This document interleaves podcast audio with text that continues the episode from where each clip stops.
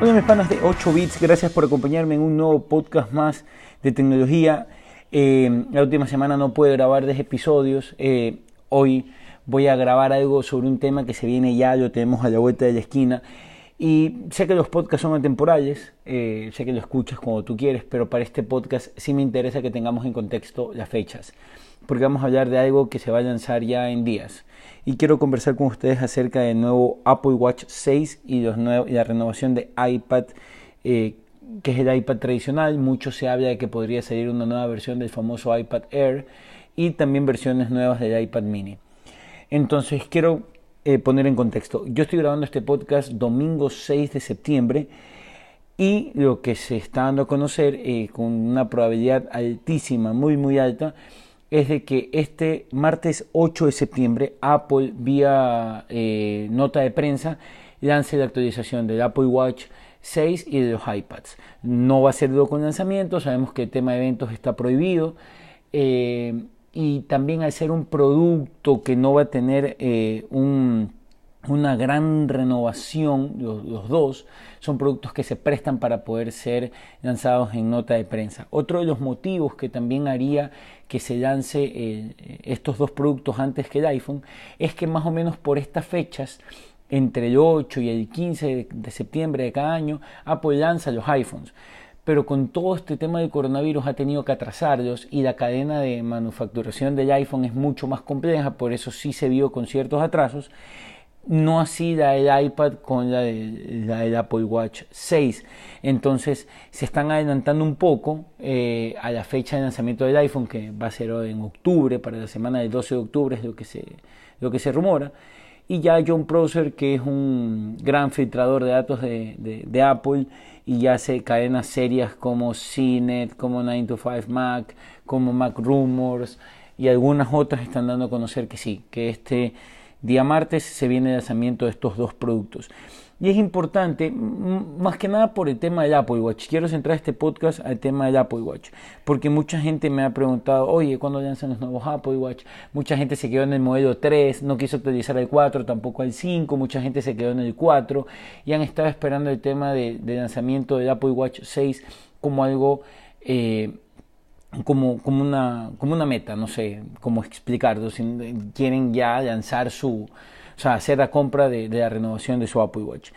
Y hay un dato curioso porque se rumora hartísimo de que este nuevo Apple Watch 6 va a venir en dos versiones, una económica y una full.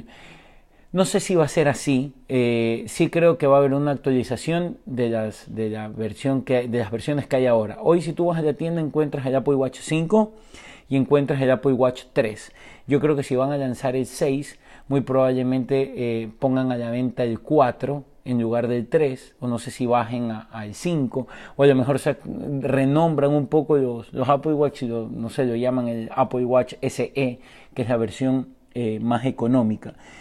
Porque no muchas personas quieren o el tamaño o la funcionalidad de, del dispositivo, ya tener un Apple Watch 3 con ese procesador del Apple Watch 3 en 2020, de 2020 a 2021 no es muy, muy aconsejable tener. Entonces, hay mucha gente, como por ejemplo yo, que no estoy fijado en tantas de las funciones que pueda tener un Apple Watch, pero sí me interesa mucho que, que tenga un buen procesador, que tenga buena batería, eh, que sepa que me puede durar 3, 4, 5 años más sin ningún tipo de problema, porque obviamente vas a hacer una inversión. Eh, ¿Qué es lo nuevo que trae eh, el Apple Watch 6.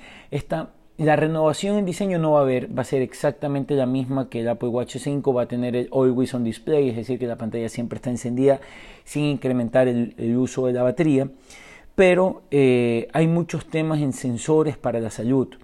Ya hay mucha gente que está comenzando a utilizar el Apple Watch como un, como un gadget para poder manejar mejor eh, la salud. Y más que nada si vives en Estados Unidos o algunos países de Europa, eh, esto tiene una cierta validez, los estudios, el electrocardiograma, todas estas cosas que trae Apple Watch cobran un poco más de, vida y de razón para motivar una compra. Entonces, es, lo que va a traer el Apple Watch 6 eh, es mejor procesador, una batería que va a durar mucho más. Eh, también va a tener un sensor de oxígeno en la sangre.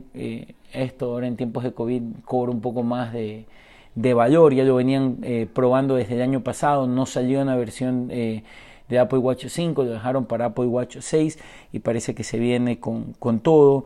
Eh, va a tener también un sensor que va a poder detectar temas de ataques de pánico, mucha gente está sufriendo de ataques de pánico en el mundo y, Apple se quiere meter en esta jugada de, de, estar más llegado a la salud con sus dispositivos, más que nada con el Apple Watch. Y eh, va a tener este, este sensor para ataques de pánico. También vía software eh, va a, manejar el tema del control del sueño, por eso también hace un, hace un incremento en el uso de la batería, en que sea, de que sea una batería mucho, mucho más amplia, porque habrá personas que no van a tener el chance a, cargarlo en las noches. Yo soy una persona que yo me saco mi, mi reloj en la noche y lo conecto y ya, no, y es más, no, no creo que vaya a utilizar la opción de traqueo del sueño a lo mejor para comentarles a ustedes cómo funciona, llevaré unas 3, 4 noches, pero no lo voy a usar de esa manera. Pero va a tener esta función, que esto no es, no es exclusivo de Apple Watch 6, va a venir dentro del software, eh, que también va a haber actualización para los modelos 3, 4 y 5. Eh, y obviamente el 6 también lo va a poder acceder. Algo que no va a haber es el detector de presión sanguínea, que, que se rumoraba mucho que Apple ya estaba trabajando en eso. Eso no va a tener esta versión, así que esto creo que no sé si lo, lanzarán como un update de, software o si será una de las grandes, uno de los grandes features que van a sacar cuando saquen el 7 ya, ya el próximo año.